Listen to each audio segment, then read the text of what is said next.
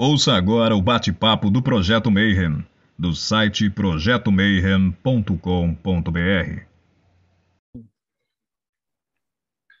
Bom dia para quem é de bom dia, boa noite para quem é da boa noite, 93 para quem é de 93 e boa tarde se você recebeu uma notificação no YouTube para ver mais um programa Bate-Papo Mayhem. E hoje tá muito foda porque na verdade o cara que vai vir hoje já é velho da casa, ele veio aqui como isso aqui era tudo mato na primeira temporada, quando a gente tava chamando os amigos, galera que estudava, os antigão, então ele é um antediluviano da parada, né?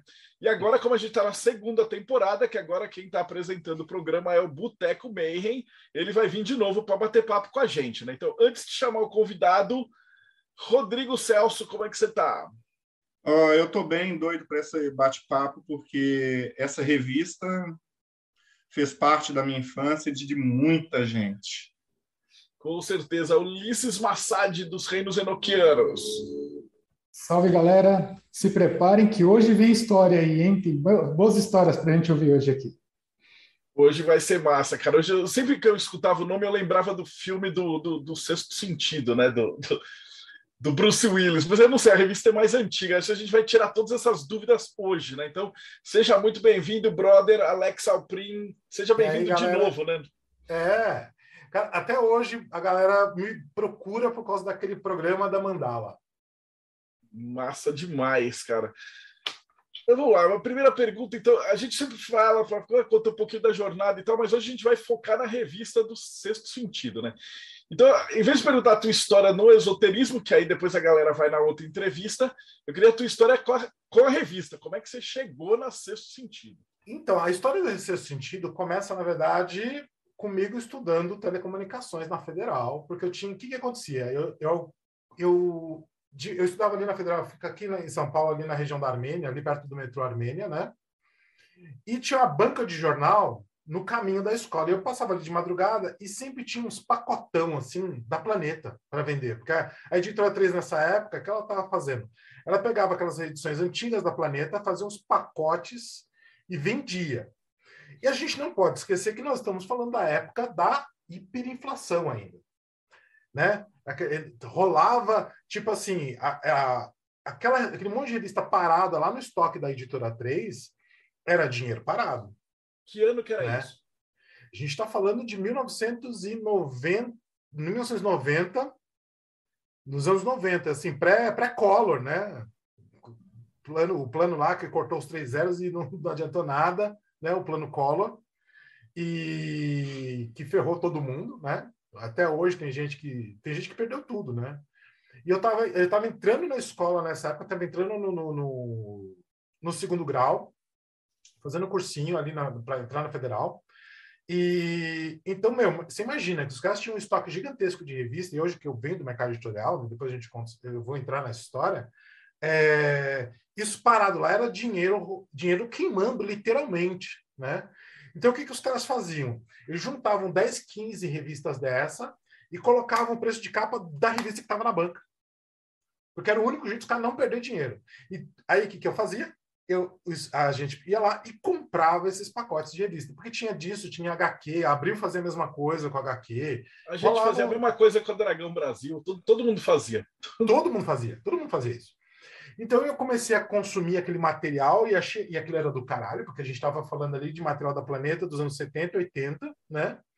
É, com material que vinha da esotérica francesa ainda, né?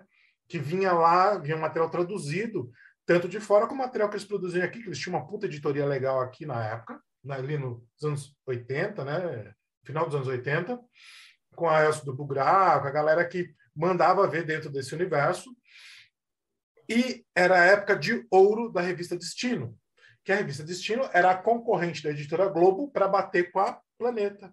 Então eles tinham todo um acesso aí a galera, você fala editora Globo, qualquer um vai lá ser entrevistado. Então tinha celebridades, os caras tinham acesso a uma galera que a Planeta tinha por idade, mas os caras tinham porque tinha o peso da editora Globo atrás, né? Então começa ali. E aí eu começo lendo, lendo, lendo, lendo aquilo. Vai passando o tempo, a gente atravessa aí né, quatro anos e tal. É, tem o um plano real, uma série de coisas. A revista Planeta se esgota. Ela começa a se esgotar em termos desses conteúdos e começa a vir aquela planeta esquizotérica, né, que eu chamo. Que é aquela planeta que fazia o quê? Não tinha grandes matérias mais. É, ela fazia muito uma coisa que foi uma das coisas que me levou a desejar fazer esse sentido, que ela pegava lá os livros da editora Pensamento, pegava um capítulo daquilo e colocava dentro da revista, copiando, tipo, Ctrl C, Ctrl V, assim, não mudava nada, era esse capítulo faz parte de tal livro. Em vez de você ler o livro, você lia trechos dali e fingia que era matéria. A Destino, infelizmente, ela acaba, né? É, dentro da editora da editora Globo, ela se perde e aí fecham o título quatro anos depois e a gente se encontra órfão de um veículo de comunicação que conversasse com esses temas. Nessa fase, eu já trabalhava com esse lado mais integrativo, holístico, eu era consultor de Feng Shui. Apesar de ter me formado em telecomunicações, eu tinha um lado meu, né, já, que eu trabalhava com Feng Shui, trabalhava com harmonização de ambientes, e eu fui lá na editora Mitos fazer o quê? Os caras estavam com um problema lá, X, e precisavam de uma harmonização de Feng Shui, queriam uma harmonização de Feng Shui. Eu fui lá e eu estava fazendo o trabalho, fui conversar com o Elcio de Carvalho na época. Falei, putz, eu tenho um projeto, eu tenho um sonho aqui, que é fazer uma revista assim, assim, assim, assim, assim, pá, trazendo matérias, trabalhando como a Planeta trabalhava, eu tenho vontade de fazer isso. E ele falou, é justamente o que a gente estava procurando. O universo juntando as coisas. A gente queria alguma pessoa que tocasse isso aqui dentro, porque a gente quer fazer, mas a gente não tem braço para fazer, a gente não tem uma pessoa que tem esse conhecimento que você tem, esse contato. E eu já conhecia bastante gente desse meio, porque eu estava enfiado em tudo quanto era fórum né, de Orkut e tal. Já, já, a gente já não tinha Orkut nessa época, né? Que a gente está falando de 90, 90 a gente está falando de 99. É, na época que eu fui para Mitos, a gente está falando de 99 para 2000. Eu entrei na Mitos dia 6 de outubro de 99. É... Eu estava ali já, na verdade, enfiado nos BDS da Mandic. Eram os primórdios mesmo. A gente estava na lista dos bruxos poderosos do Paca.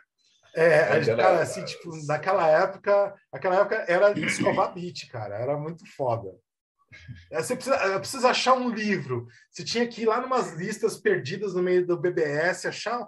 E aí baixava um zip. Aí o zip, na verdade, era um vírus, e você se fudia.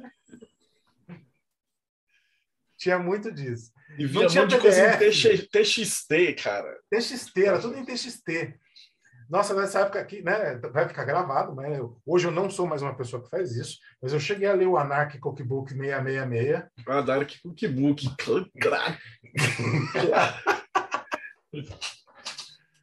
Junto com o Manual do Guerrilheiro Urbano. A gente tinha os livros do Bill Heinrich, da, da, da UTO, da, do AA, que ele jogava as primeiras estruturas da árvore da vida que eu li desse, desse ponto foram dele. Ele, ele jogava assim, uns textos tesão, assim.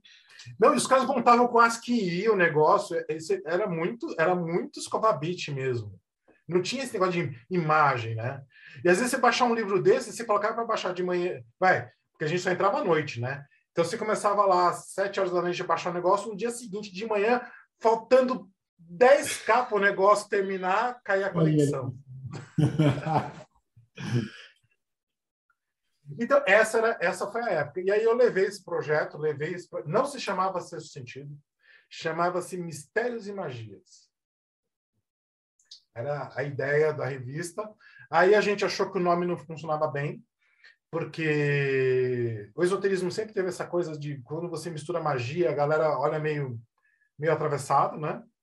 E aí, num brainstorm, virou Sexto Sentido. É por causa então, do filme. O filme já tinha saído? Não, né? a gente é de 99, ainda. o filme sai bem depois, né? Aí ela, eu começo a escrever o material da revista em outubro de 99, ela sai em março de 2000. Né? Ela saiu em março de 2000 e dali por diante nunca mais paramos. É, quer dizer, paramos, 100, 193 números depois. Bastante coisa. Como é que foi a reunião da primeira revista? Tipo, qual, quais matérias que. Putz, ó, eu tenho aqui ela, deixa eu, eu já, já falo aqui, ó. Quer ver? Eu tenho, eu tenho todas as edições guardadas em, em arquivo digital. Que eu lembro naquele momento era um... o pessoal que está acompanhando a gente em casa, cara, que é a época que a internet a lenha. A então, lenha. Para você conseguir informações, ainda a banca de jornal era a internet da época, né? Então, enquanto ele estava fazendo isso, eu estava ajudando de colaboração lá na Dragão Brasil, que a Diamond ia entrar. Não, na verdade já tinha, né? A Diamond é de 98. Então a gente também já estava colocando coisa em banca de jornal nessa época. Vocês distribuíam pela Chinaglia, né? A gente começou distribuindo pela Dinap. Dinap, aí... a Dinap era um encosto desgraçado. É, aí um dia, que que é, essa história é legal, né? Porque isso envolve um pouco da história de como e por que abriu, tomou, se ferrou, né? Ó, eu abri aqui, mas eu vou contar primeiro a história da, da Abril. Essa história da Dinap, que é boa. Aconteceu, a Mitos editava quadrinhos. Mas. O Joe Prado, quem que estava nessa época? Nessa época, o Joe Prado não estava lá. O Joe Prado e a galera ainda era da Art e Comic, que era a galera que desenhava para o mercado americano. Isso. Aí a, a Mitos editava umas HQs muito obscuras, né? Lá, tipo, as coisas que sobravam, que ninguém mais queria. E a, a Abril era dona da Marvel, da DC, dos grandes títulos, né? Aí o Elcio conseguiu um título que era, era de uma acho que era da Tempest, era, era uma coisa assim que era um crossover dos X-Men com essa editora que era, acho que era Top Cow na época. Alguma coisa assim, era dessas dessas linha B do, do, do, do mercado americano na época. E aí tinha esse crossover. O que, que ele fez? Ele pegou, muito esperto, pegou e contratou um dos desenhistas lá para fazer uma capa porque a capa original não tinha, obviamente, todos os X-Men. Ele mandou fazer uma capa fudidaça, tipo com o Wolverine, rasgando a capa. Um negócio fodaralho, legal pra caralho. Só que dentro, assim, tipo, os X-Men faziam uma participação em três páginas e o resto era top count. Típico, né? E aí pegou, lançou, vendeu pra caralho, claro, por causa da capa, porque ele lançou xirincada, claro. lançou fechado, então você tinha que comprar para ver a história, né? Naquela época não tinha tanta internet, então é. uma galera comprou achando que estava comprando. O xirinque era o clickbait da banca, para quem Era o clickbait da banca, exatamente isso. E a Abril ficou puta da vida. Abril ficou, mas a Abril ficou muito puta da vida. Assim, tipo, demais. A ponto deles chamarem a galera para uma reunião, o qual eu participei eles falaram assim: a gente só veio avisar que a DINAP faz parte do grupo Abril e vocês não são mais bem-vindos aqui. Foi, a reunião foi assim. Tipo, a gente só chamou aqui para falar que nós estamos dando um pé na bunda de vocês. E eles fizeram isso não só com a Mitos, fizeram isso com várias editoras. Quando eles não gostavam de alguém, eles mandavam a pessoa procurar a Quinalha, né? E aí foi assim que fomos parar na Quinalha. Não é porque a gente queria, é porque foi, fomos convidados a nos retirar. Uhum. O que foi o, o, o, gostinho depois foi quando a Abril perdeu os direitos da Marvel da DC para Panini, né? E a Mitos fazia a produção editorial, faz até hoje produção editorial da Panini, né? Isso foi muito gostoso de ver acontecer, porque foi assim, chupa! Foi né? fabuloso. Foi muito a virada da história. É, então a gente foi lá para a gente foi para a Quinalha a partir da edição 15, eu acho, que rolou essa história. Mas foi foda. E o que, que acontecia na banca de jornal? Né? A banca de jornal era a grande internet do negócio. Então, mas ela sempre. A banca de jornal no Brasil sempre foi um problema, né? Porque você, a gente cansou de mandar material para o jornaleiro e ele voltar fechado. Simples assim. Né? É você, a, o mercado de distribuição no Brasil, além dele ser muito ramificado, ele era controlado pelo. Você tem uma ideia, o cara da banca, ele só tinha que ficar sentado lá e vender o seu produto e ele recebia 30% do valor de capa. Era. Era um puta, é um puta negócio. Né? É. Você não precisa fazer é, nada. Talvez a, a, revista de vocês, depois de 2001, deve, vocês devem ter apoiado também, que a gente apoiou pra caramba por causa dos, do, do assassinato de Ouro Preto da mina no cemitério, do RPG, então, do na verdade, e tal.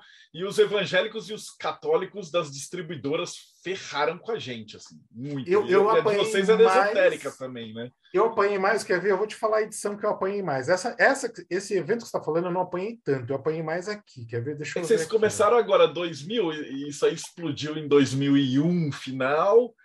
Olha, nesse eu período- apanhei na edição 53. 53 é... é... é- Putz, pior que bateu, né? Porque 53 são... a gente era mensal, são 12, 24, quarto ano, 2003. 2000, é, Era, era a É. época que o RPG acabou, assim. Foi a época que 2007 era gota d'água final. Que na verdade, assim, o fim, fim, fim foi quando a Dinap comprou a Schnager. E que provavelmente a gente deve entrelaçar muito isso aqui nessa entrevista. O que, que aconteceu na edição 53? Por que, que essa edição é tão importante? Por que, que eu sei que foi nela? Porque nós fizemos uma capa em que a matéria era Pactos Demoníacos. Tá explicado. E aí, o que, que eu fiz? Eu, né, muito marqueteiro já na época, falei, vamos fazer o seguinte. A gente chamou, na época, o Jubran, que, era, que é desenhista até hoje, né, é professor de arte até hoje. Falei assim, cara, eu quero que você pegue a Capela Sistina, a mão de, de, de Adão e Deus, e eu quero que você inverta. Eu quero que você coloque a mão do diabo e Adão tocando a mão do diabo e feliz da vida. E o cara fez. E a gente publicou essa, essa revista. Quando a gente publica, é, dez dias depois, porque demorava a chegar no Norte e Nordeste, porque era transportado Alex, por acaso caminhão. você tem essa capa, cara? Desculpa te interromper. É, é isso que eu ia perguntar. capa, Tem como mostrar? Deixa, deixa eu dar uma olhada. Enquanto a gente vai falando aqui, eu vou dar uma olhada se eu tenho essa, essa, essa imagem. Porque eu tenho os textos, eu não sei se eu tenho as imagens. Hum, peraí.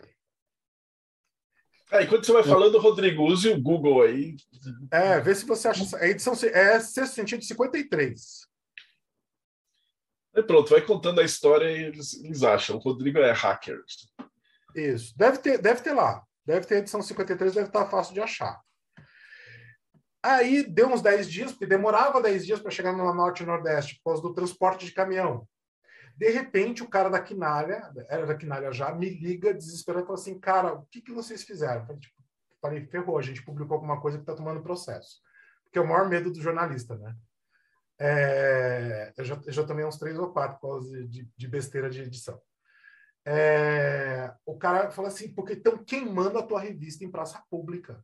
Como assim? Você tá zoando, né? Queimar a revista em praça pública é tipo assim, ah, né? Tá bom. Não, não, literalmente, o cara me mandou a foto. Os caras tinham. O que, que as igrejas evangélicas é, lá no Norte e Nordeste fizeram? Em Fortaleza, na época, em João Pessoa, é, em Salvador e aonde mais? Tinha mais umas duas cidades do interior da Bahia. Os caras foram nas bancas, em todas as bancas, compraram todas as revistas. Essa daí, ó. E dentro tinha outras ilustrações tão, tão doidas quanto. Tá 10 Os caras, os caras compraram todas as edições que eles encontraram, montaram fogueira e tacaram fogo. Ah, pelo menos Eu- compraram tudo, né, pô? Cara, eu nunca vendi tanto. É, foi, foi- deu recorde de venda na edição no Norte Nordeste, pra você ter uma ideia. E claro, dali por diante, a revista começou a bombar no Norte Nordeste, porque esses imbecis, e quando eles foram e queimaram, eles simplesmente avisaram um monte de gente que a gente publicava esses temas. Ok. Porque foi lá, repórter, foi lá, é, o jornal da cidade, fala, porque a revista, o que, que aconteceu? Quem gostava do tema ficou quietinho, na próxima edição foi lá e comprou. Aí começamos a vender mais e mais e mais e mais e mais. E aí a gente falou, ah, esses temas polêmicos são legais. A gente foi com os dois pés. Aí começamos a falar de Hitler, começamos Hitler esoterismo. Aí eu fiz todo final de ano eu fazia uma edição sobre o filho perdido de Jesus Cristo que a Bíblia estava toda errada. E pegava aquela história do Santo Graal, daquelas, daquelas questões que envolvem que ele teve filhos, teve filhas, na verdade pertencia à casa real de Davi, foi casado com Maria Madalena. A gente re- pegava esse conteúdo, criava uma matéria legal. E assim, a gente fez isso durante uns. Todo Natal a gente fazia, tipo, uns 10 natais a gente fez essa porra. E quando fazia, a mesma coisa. A galera ia lá, comprava, a gente tipo, salvava, salvava o ano, pagava o décimo terceiro fazendo isso. Então, tem assim, é, ao mesmo tempo teve coisas muito legais, né? Teve um, tem uma história bem legal. o Anil Ananda, acho que foi na edição 4 ou 5 da revista, edição 4. É, ele, é, ele era o dirigente na época da Self-Realization Fellowship, que era a, aquele que o, o, o Yogananda criou para trabalhar o, a visão que ele tem de yoga, etc. e tal, né? O trabalho lá do Yogananda, ele criou a Self-Realization Fellowship. Quem, quem era o dirigente na época era Nilananda, que era um cara que, na época, a gente foi entrevistar, ele veio para o Brasil. E era a minha primeira entrevista em inglês e eu não manjava de inglês, eu tinha anotado as perguntas em inglês para fazer, tipo, eu ia fazer as perguntas em inglês sem saber inglês. Essa era, né, coisa de, de jornalista daquela época. É, até porque eu não era, não, não, não era e ainda não sou jornalista formado. Tem essa história. É, eu fui lá tal, e aí eu falei, eu vou, eu vou entrevistar. Avisei a menina, olha, eu não sei inglês, eu vou entrevistar, vou fazer aqui as. Vou falar a pergunta em inglês é, a gente vai gravar, vai ter uma pessoa que sim, ela sabe, ela vai traduzir esse material. Então, eu só vou vir aqui fazer entrevista, pego, vou lá e ela vai produzir, depois a gente conversa. Precisa de mais alguma coisa, tá? Ah, não, tudo bem, pode fazer. Ah, beleza. Sentei na frente do cara e comecei a fazer entrevista. A entrevista durou mais ou menos uma hora e meia. A, a parte interessante é agora. Eu terminei a entrevista, depois de uma hora e meia com ele, agradeci. Quando eu saio da sala, tinha acontecido a coisa mais estranha do mundo. Eu tinha entendido tudo que o cara tinha falado. E ele só falou em inglês, tá? Essa foi uma das experiências, uma das primeiras experiências como jornalista e de entrevista mais impactantes que eu tive, porque você imagina que eu não sabia a língua, eu não tinha, não estou uhum. inventando aqui, eu não sabia inglês mesmo. Eu, eu, cara, tinha, tipo, 20 e poucos anos, não, não tinha, o máximo que eu tinha feito é Instituto Roosevelt, né? Assim, tipo, aqueles dois, três que você começa a fazer e depois você descobre que você não vai aprender a língua ali mesmo, né? Fui lá, entrevistei o cara e a coisa foi tão impactante que eu só percebi quando eu saí da sala.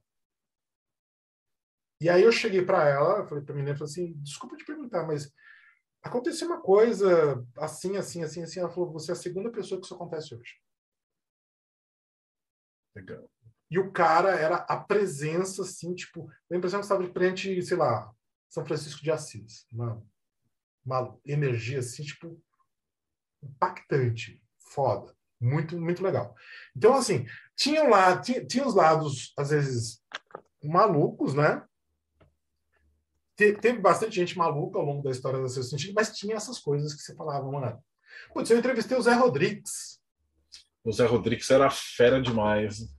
Pelo amor de Deus, foi uma, acho que foi uma foi eu a entrevista com ele durou o dia inteiro, eu cheguei às 9 horas da manhã, saí às 9 da noite. E assim, o cara contou a história da maçonaria no Brasil de uma ponta a outra. Sim. E, e ele, ele, era uma enciclopédia viva. Até hoje eu tenho um livro que ele me deu de, de, de maçonaria. Ele falou assim: leva esse livro aqui. Que se você precisa de ilustração, pode escanear que eu resolvo lá com a, com, a, com os caras lá, se precisar. E a gente fez uma puta matéria. A matéria até hoje consta vários grupos de maçonaria, a matéria aparece lá, entrevista com ele. A entrevista que foi, foi publicada é um terço do que realmente ele falou, porque assim, na época a gente gravava em fita e tinha que transcrever, né? Então, assim, a gente fazia a transcrição completa e depois fazia a edição. Você imagina que tinha fita pra caralho, né? Depois, com o passar dos anos, infelizmente, essas fitas foram se perdendo e tal. Até as, as, algumas transcrições eu tenho, outras eu não achei mais. É, eu procurei salvar a maior parte, está tudo na nuvem, em, em, HD, tem vários, vários, vários lugares, mas alguma essa do, do Zé Rodrigues eu só tenho realmente a que foi a que foi publicada. Mas ele foi uma lição assim, tipo, ele contando a história de como é que. Ó, ele chegou e falou assim: Eu vou te contar, não sei se pode publicar, mas vou te contar mesmo assim. Como foi que transformaram Dom Pedro I de um Zé em chefe da maçonaria no Brasil, porque o cara resolveu ser que ele ia fazer independência. É, eles assim, levaram ele até o grau 33 em tipo uma semana, assim. Uma semana. Pegaram tudo para. E ele, eu vou te falar, ele fala, ele não queria, o negócio dele era duas, ele gostava de duas coisas, cachaça e mulher. Ele jamais seria o cara que você fala assim, nossa, ele é maçom. É. É uma figuraça. Não. começar, você, a, a primeira pergunta. Vocês lançaram a revista. Aí eu sei, eu tenho a experiência pela, pela Dragão, que ela, a gente demora tipo uns 10 números, um ano até você acertar o passo, né? Então, como é que era a cara da revista quando vocês começaram e nesse ano, para que lado que vocês foram? Como é que foi a reação do... Olha, eu vou, eu vou trazer uma coisa que é, não é. Não, eu vou falar um pouco do meu lado jornalista e, e, e, como é que levou essa decisão nesse primeiro ano que a gente montou a revista. Eu não sou jornalista formado. Eu sou, na verdade, formado, eu me formei em telecomunicações na Federal de São Paulo. E eu fiz até o último ano de jornalismo na USP. Eu não me formei porque a USP, a USP foi pensado, o jornalismo foi pensado para quem não trabalha, né? E eu já trabalhava. Então isso, é um, isso foi sempre um problema. A USP ela é pensada para quem não faz nada da vida além de estudar. É... E eu, na época, já era, eu não era editor, eu era coordenador editorial. Coordenador editorial é aquele nome que você dá para o boy do, do editor, né?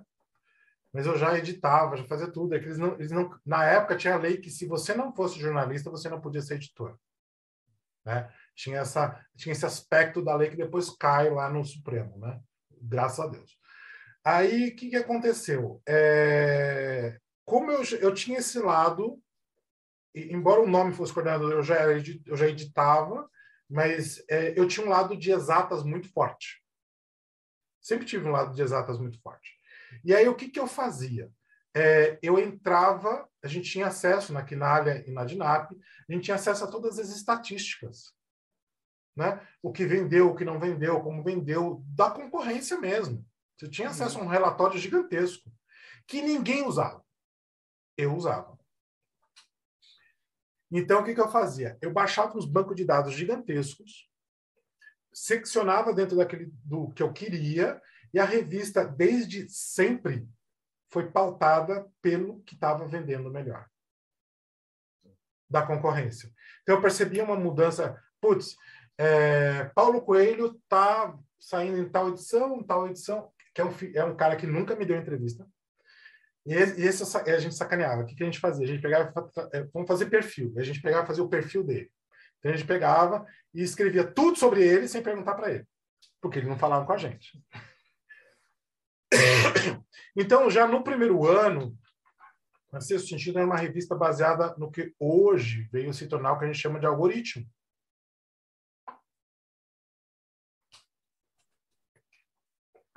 Por quê? Porque eu pegava, eu já tinha uma planilha, e essa planilha eu tenho até hoje. É, então, eu tinha, eu colocar, ela tem, na época já tinha isso, eu tinha 11 variáveis possíveis, capa, cor de capa, letra, é, foto, tipo de foto, cor da foto, quem está na foto, etc. e tal, e os dados de venda daquela publicação.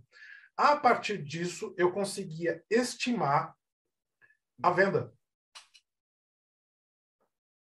Então, a sexto sentido, desde a edição 5, 6, mais ou menos, que foi quando eu coloquei esse modelo lá dentro, ela era uma revista data driving. Todos os números dela, todas as capas foram pensadas a partir de dados. Não tem nenhuma capa que foi decidida porque eu acho bonito.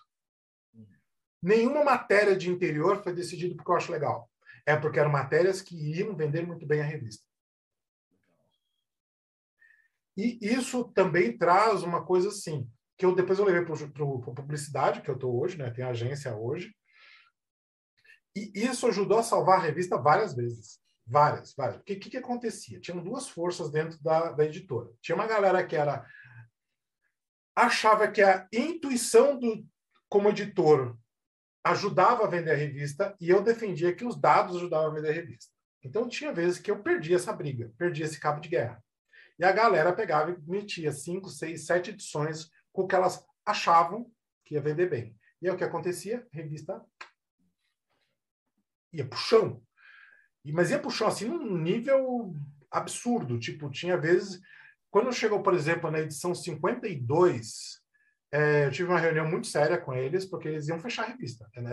Seu sentido ia fechar na edição 52. Ela ia acabar. Não ia ter edição do, do dedinho. Ela ia acabar. Eu falei, então tá.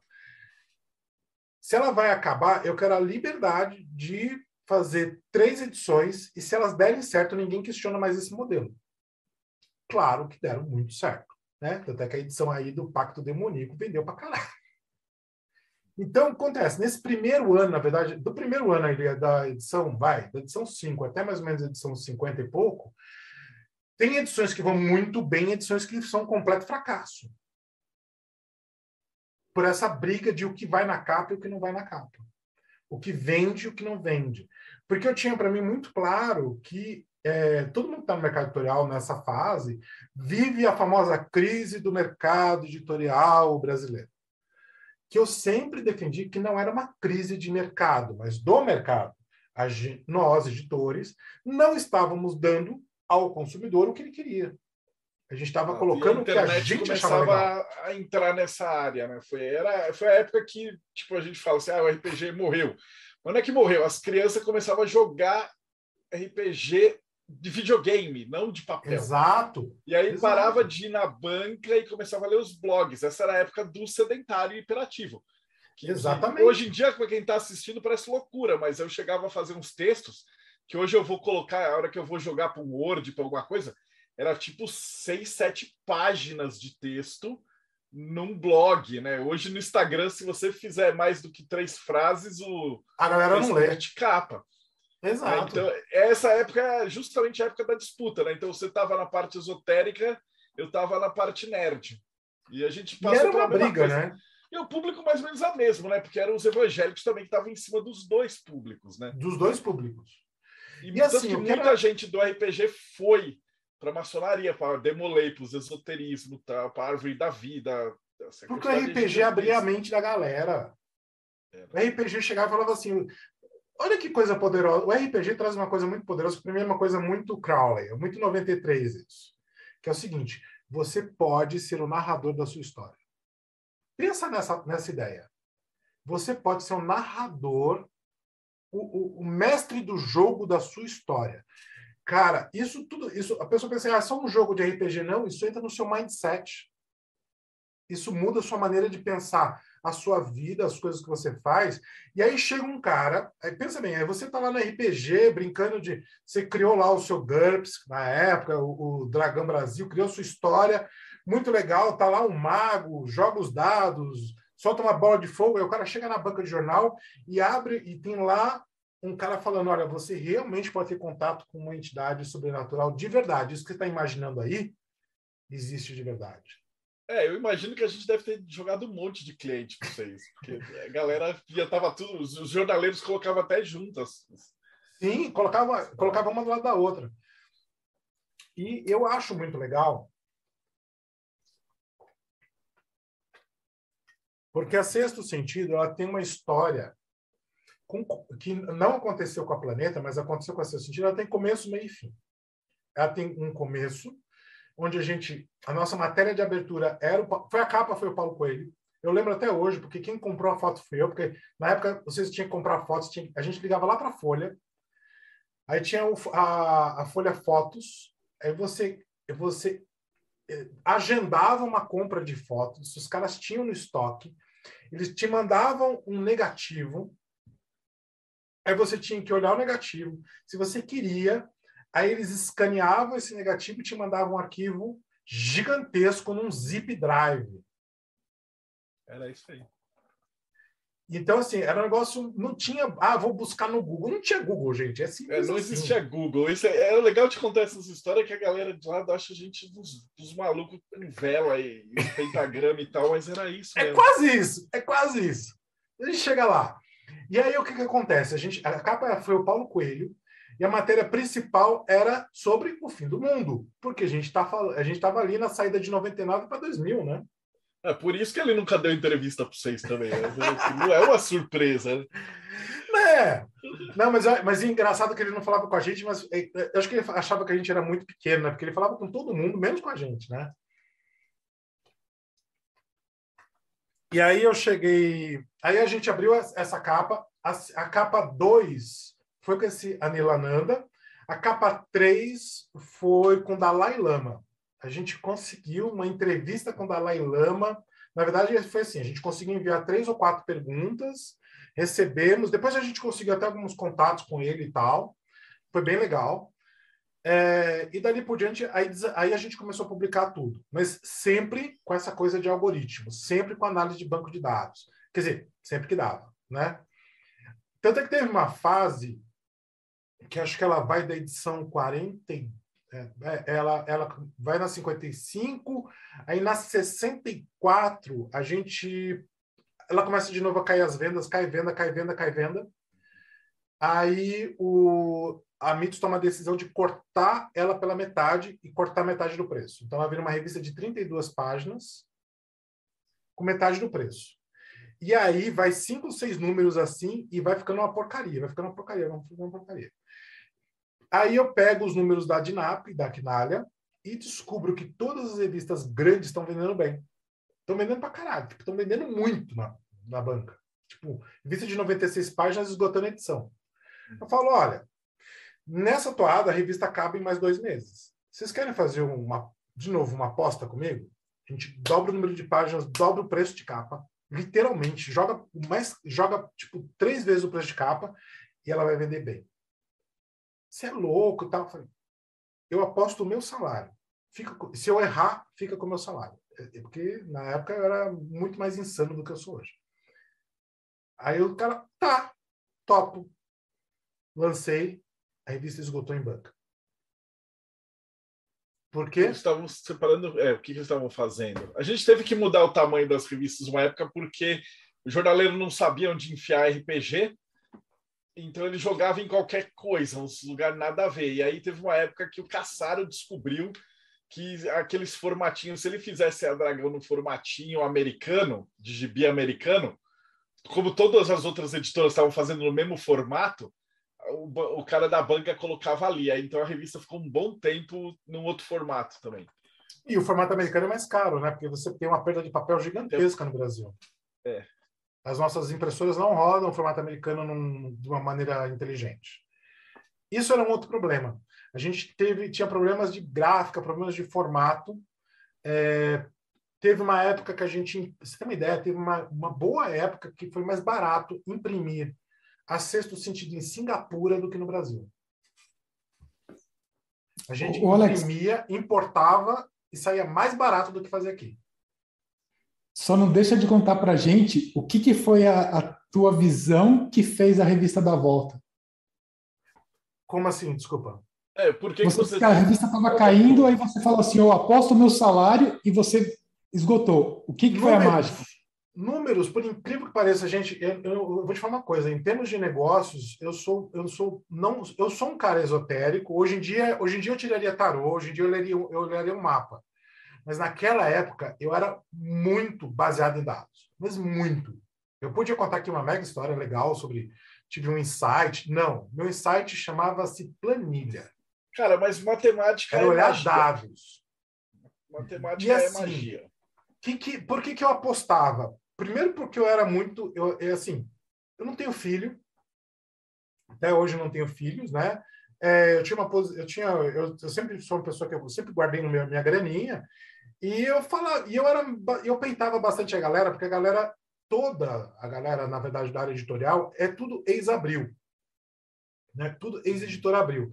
Então os caras têm aquela cabeça de abril, de não arriscar, de não tentar um novo, de tentar ficar inventando a roda toda, a mesma roda toda vez, fazendo do mesmo jeito, achando que vai dar certo. E eu sempre achei que a grande questão do mercado editorial brasileiro era a falta de ousadia era a falta de você pegar as regras e tacar fogo nelas. E fazer diferente. E fazer umas capas do caralho. E, e lançar uns temas que ninguém estava pensando.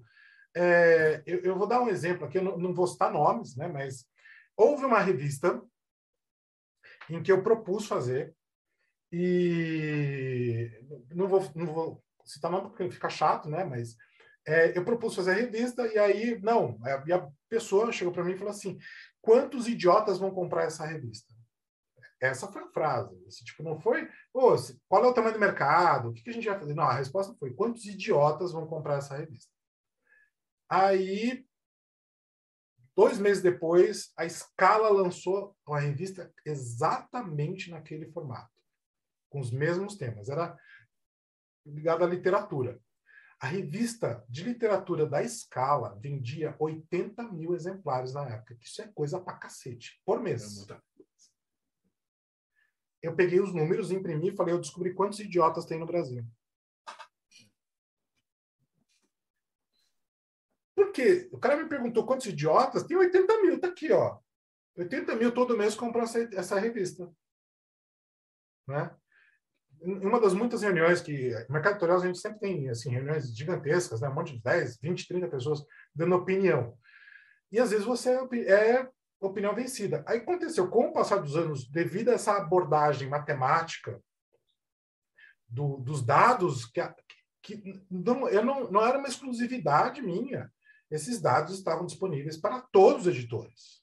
Qualquer um que tivesse o trabalho de entrar lá no banco de dados da, da DINAP e baixar. Sério, era um XLS, você baixava um Excel. Não era rocket science. É, eu sei que o meu, o meu antigo sócio fazia isso, o Norson, direto. Ele, ele fazia, ele tinha a mesma mentalidade sua. O que, nós vamos fazer agora? Ah, o RPG de anime, porque está vendendo. Ah, e agora? Agora é super-herói, agora é Vikings. Agora e era é... sempre uma bola dentro, não era? Sempre Quase bola sempre. Dentro. sempre bola dentro. Por quê? Porque, meu, o mercado fala o que ele quer. Você não. Porra, você vai lá e você continua publicando. Por exemplo, a, a, a Abril tinha os direitos da Simple Life, a vida simples da Abril.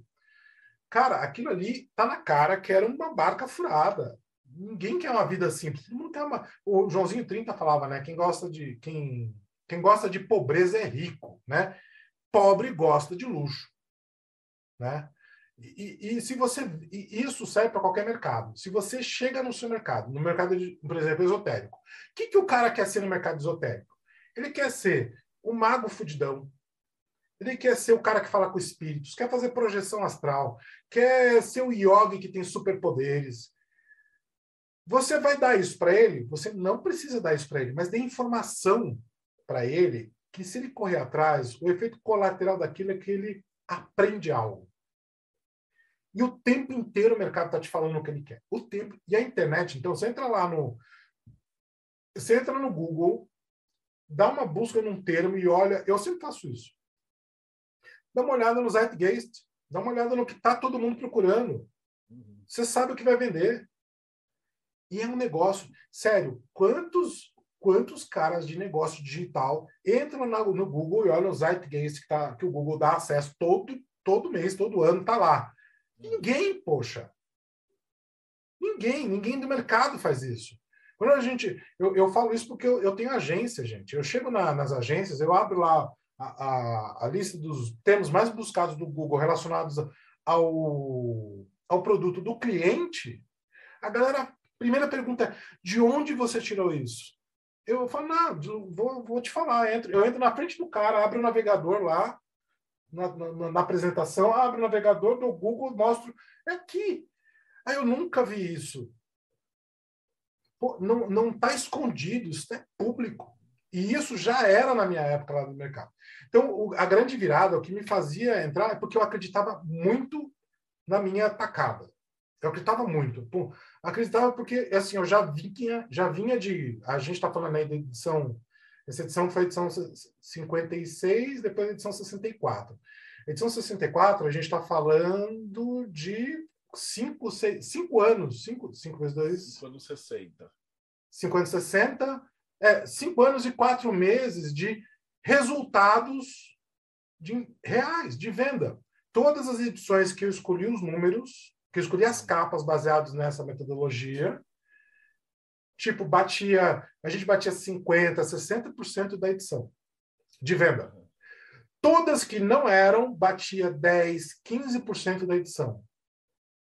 Alguma coisa a gente tava, eu estava fazendo muito certo, os caras faziam muito errado.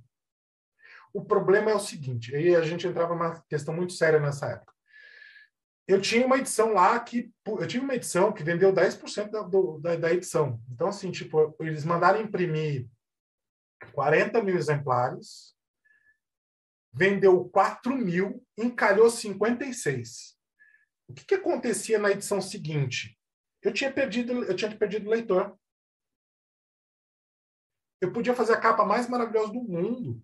Eu não ia voltar nos níveis que eu estava antes. Eu ia, eu ia lá, 10%, aí no mês seguinte eu ia para 20%. Aí depois 25%. 5, 6 números depois eu estava chegando em 30%. Aí eu conseguia fazer aquela edição de final de ano muito legal, chegava em 48%, 50%. Na edição seguinte, o que, que o cara fazia? Ia lá e metia uma capa que me dava 10% de novo. Esse Ah, não, porque agora tá vendendo bem. essa- esse processo inteiro, assim. A gente, a Diamond Editora viveu de banca de jornal, né? E aí você tá falando, em número 60 e poucos, a gente já tá em 2006. Nessa época, Mais ou menos. tá próximo, né? 2007 que a Schneider foi vendida, né? Foi isso. Foi quando a gente caiu, teve que cair fora também. É, A, É, e- a Diamond tem um começo, meio e fim, né? No RPG. É. E, e o pior, né? Ela foi vendida no, processo, no, no processo mais absurdo da história da, do anti, da, das leis antimonopólio no Brasil. Porque o CAD permitiu a formação de um monopólio que ele deveria ter proibido. Sim. E esse monopólio é aprovado por um gigantesco acordo de cavalheiros, né? Entre a editora Abril e os mandatários na época em questão, né? digamos assim. Né? É isso, isso quebrou assim, não foi só vocês, foi a, a né, pegou, mas a JBC, a, a Conrad, a Todo Diamond, mundo. a Trama, a Dragão, A todos escala. os pequenininhos, né? Que a gente fazia a mesma coisa que vocês. Aí saía lá uma revista e anime. Aí depois que voltava tudo, ele passava para o Nordeste, aí ele voltava para a banca de novo. Aí às vezes aqui estava no número 3 do RPG Quest, e na outra ele lançava um. E ele Isso. fazia até esgotar tudo, né? O cara espremia a laranja até não ter mais Até não nada. dá mais, até. E assim, e, e a gente era, na, é- nessa fase, a gente já é a única revista que está realmente tratando desses temas. Porque a Planeta vai na direção do ecoturismo, ela, ela pega essa, essa linha de ecoturismo e vai embora. E a única que falava de esoterismo era Sexto Sentido. Aí a Sexto Sentido gera alguns filhos, né? Então a gente começou a publicar uma revista especial, que a gente juntava tudo de um tema, juntava tudo de um tema e soltava aquele tema, porque a gente já tinha material para soltar tudo de um tema. Gente, na verdade, era uma republicação. E isso me dá, depois de uns anos, me deu um- um- uma dor de cabeça, que eu também, a gente tomou um processo por causa disso. É, eu já conto essa história que tem a ver com De Rose, o famoso mestre De Rose. É, e nasce a Espiritismo e Ciência, que é fruto da, de uma sexto sentido sobre o Chico Xavier. A gente lança um especial do Chico Xavier, descobre o mercado espírita e fala: puta, vamos lançar uma revista espírita. E aí ela nasce como um braço da Sexto Sentido Especial e depois tem vida própria. Mas deixa eu contar a história do, do, do... Então, o que acontecia? A gente fez uma edição, por exemplo, muito legal. Foi o nosso primeiro especial. Especial, Sexto Sentido Especial Yoga. A gente lançou com uma capa com hot stamp, yoga desenhadinha. A gente comprou a, a, a imagem de capa, a gente comprou da, da Latina Stock. Seria o equivalente hoje, a gente pagou que seria, a gente pagou na época, que seria equivalente hoje a uns dois mil reais a imagem de capa. Caro. Para a época já era caro. Para hoje é caro, imagina para a época. E a gente pegou, a gente tinha feito o quê? A gente tinha feito uma edição, a gente tinha entrevistado o mestre De Rose. E a gente pegou, entrevistou o De Rose, fotografou a galera lá fazendo yoga, swasti yoga tal. Entrevistamos o Hermógenes, entrevistamos o Cláudio Duarte, que também era professor de yoga, grande professor de yoga na época. Falamos com o pessoal do Yogananda, falamos com o pessoal, juntamos, aí a gente fez, a fez uma microbiografia dos principais nomes da yoga, juntamos tudo, publicamos, lançamos umas três semanas depois vem um aviso da justiça da gente sendo processado por uso indevido de imagem. Assim, como assim? Da, da onde veio isso, né? Aconteceu. Uma das alunas do De Rose brigou com ele e a gente publicou a matéria na época, ela estava lá, era imagem cedida, né? É, por ele e a gente não tinha o que na época não tinha a famosa não tinha um documento que é a famosa sessão de uso de imagem. A coisa mais amadora possível, né? Todo mundo faz. Assim, tipo, a gente tinha de todas, só não tinha daquela, daquele material. Claro, né? Claro que aquele material a gente não ia ter. Resumo da história: a gente teve que pagar uma, uma indenização. teve que teve que falar assim, tá bom, quanto você quer? Tanto, tá bom. Dá para dividir? Dá. Pagamos em suaves prestações uma indenização. Então, caros colegas, sempre que vocês forem usar uma imagem, pelo amor de Deus, peçam sessão de uso de imagem com direito à reprodução. Porque senão, vocês vão ter que pagar uma indenizaçãozinha, entendeu? Rola uma, uma treta dessa.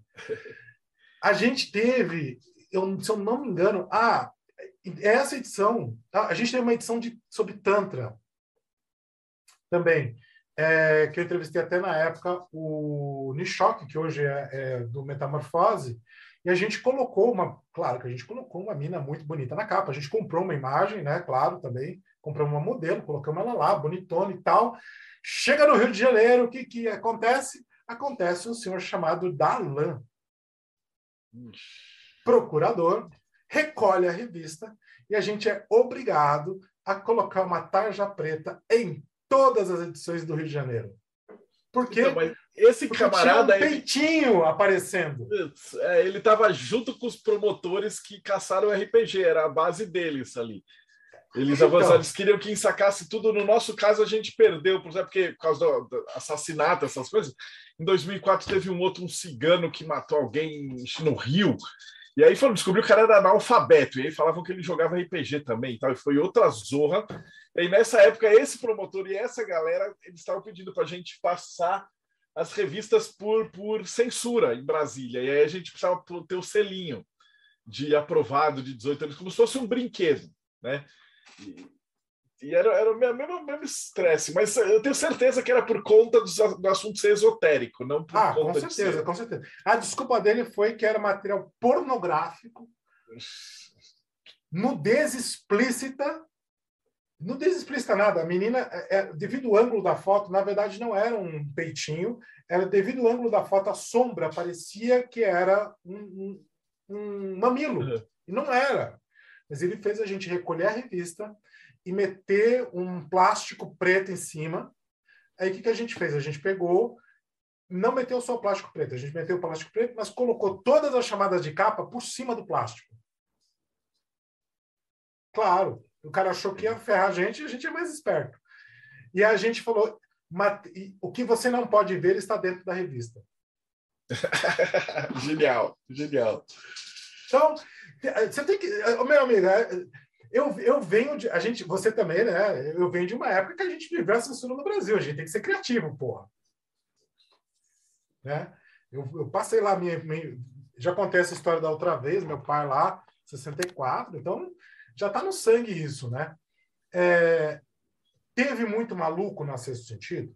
Vou te falar que teve pra cacete, mas a gente conseguiu controlar todos. Cara, teve gente. Teve um cara que uma vez, essa história, essa história até hoje me impressiona. Teve um cara que foi uma vez lá, ele tinha vindo, segundo ele, ele tinha vindo andando desde o Paraná, e eu não duvido, porque o cara estava maltrapilho, que ele tinha sido preso na Tailândia e ele estava procurando a editora Butterfly. A editora Butterfly era uma editora espírita, que ela realmente existia. Mas por que, que me impressionou? Primeiro porque o cara estava... Ele claramente parecia que tinha andado muito, e ele, ele tinha um cabelão, assim, tipo, tinha um cabelo todo desgrenhado, preso no cabelo, centenas de arames com borboletas na ponta. Você se lembra que tem uma fase que tinha uns barreteiros que vendiam umas borboletas presas no arame, assim? É. Que vendia no. no era, era, uma, era, tipo um é. bibelô da época, né? O cara tinha, assim, o cabelo do cara, assim, tipo, tinha muita borboleta. E ele veio especificamente, assim, ele chegou na porta da empresa e falou: Eu quero falar com o senhor Alex Alpre. Porque ele vai me indicar o caminho da Butterfly. Então, assim, eu fui, falei com o cara e indiquei. Ficava lá no Cambuci, né? Dei o um endereço, expliquei como chegava. Não sei se ele chegou lá, mas foi foda. Imagina, um cara que você nunca viu na sua vida, o cara vem e fala, putz, tinha um outro cara. essa, essa era foda. Eu, eu, como a gente não tinha, a internet não era quem é hoje, né? Qualquer um tem aí uma conexão boa e barata, né? A, a Mitos contratou, tinha um puta plano de, na, na época, né? Tinha um puta plano de, de, de internet. Então, para eu fazer pesquisa, essas coisas, eu ficava à noite lá. Eu, eu, eu fazia, tipo, turno noturno lá. Eu ficava de madrugada, ia embora para casa, depois, né? Tinha um cara que ligava todo dia às 21 horas. Todo dia. Pedia para falar com a redação da Sexto Sentido, a gente atendia, né? Porque passava direto para lá. E ele ficava xingando a gente que a gente tinha pacto com o demônio. Ele ligava todo isso durante um ano inteiro. Ele ligava todo dia para xingar. Às vezes tocava lá, quando dava na hora, a gente nem atendia, porque sabia que era o cara. Tocava até acabar e depois. Até que um dia um, um colega nosso falou: Não, eu vou zoar esse cara. Aí atendeu, né? Assim, o cara começou a falar assim: eu vou, vou mandar a polícia aí, porque eu, eu rastreei você, eu sei quem você é, eu sou seu nome. Aí o cara falou assim: Você nunca vai me pegar porque eu vou para o Paraguai. Aí nunca mais o cara ligou pra gente. Vai ser o nível da pessoa, né? Não, esses caras ainda estão aí, só que agora eles têm acesso às redes, né? Agora eles têm Telegram, né? Realmente dava mais trabalho fazer isso. Agora no Twitter é mais fácil. É mais... Então teve essas. Tem assim.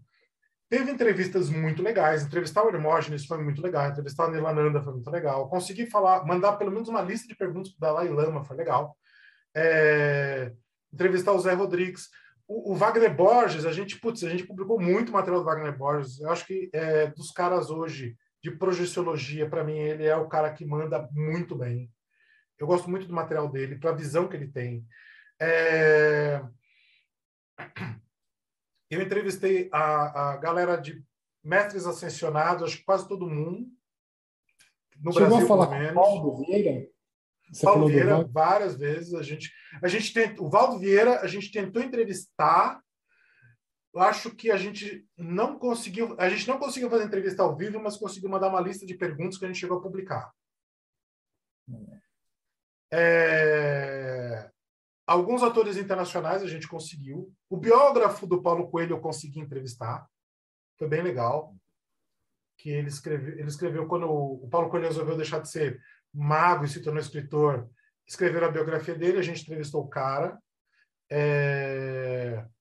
A gente conseguiu alguns dos caras que contribuíram para contribuíam para ano zero. Não sei se você lembra da ano zero. Uhum. Que era, na época, ela era, ela era licenciada da ano zero espanhola, que era concorrente da Planeta na Espanha, né? É, teve uma época que a gente conseguiu alguns, alguns colaboradores que eram da Planeta colaborarem com Acesso Sentido.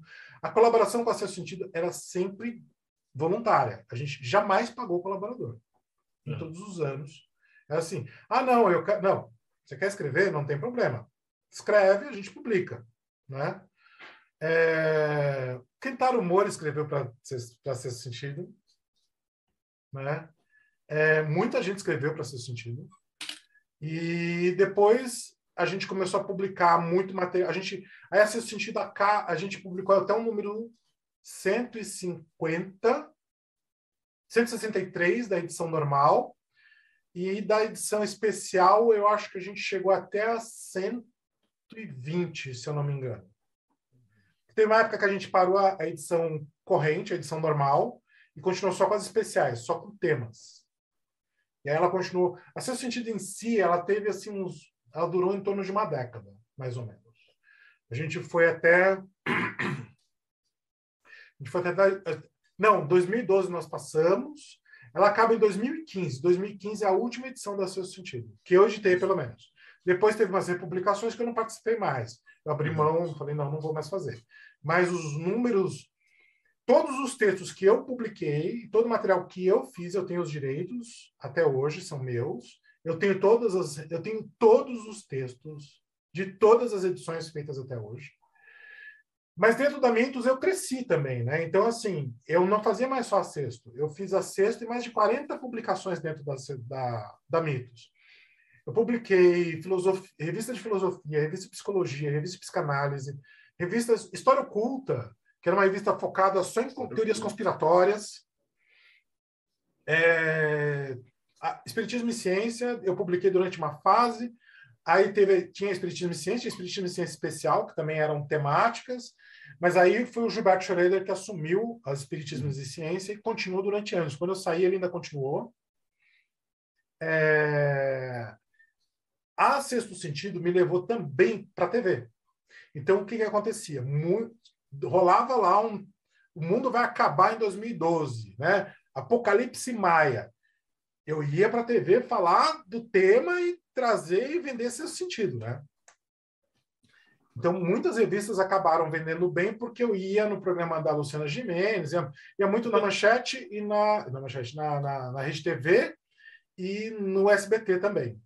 A gente, eu fui algumas vezes no programa do Serginho Groisman, quando era no, no SBT, falar dos temas que a gente tratava na revista. Né? É, putz, e, e pior que televisão naquela época era absurdo, né? Eu, eu ia para brigar com o Padre Quevedo. Ah, o Quevedo eu entrevistei. Pastores. Ele, é, no final das contas, ele. Olha, vou falar assim, pela minha experiência com o Quevedo, no final das contas, ele era legal. Eu fiquei amigo dele, ele deu uma palestra na loja do Paca.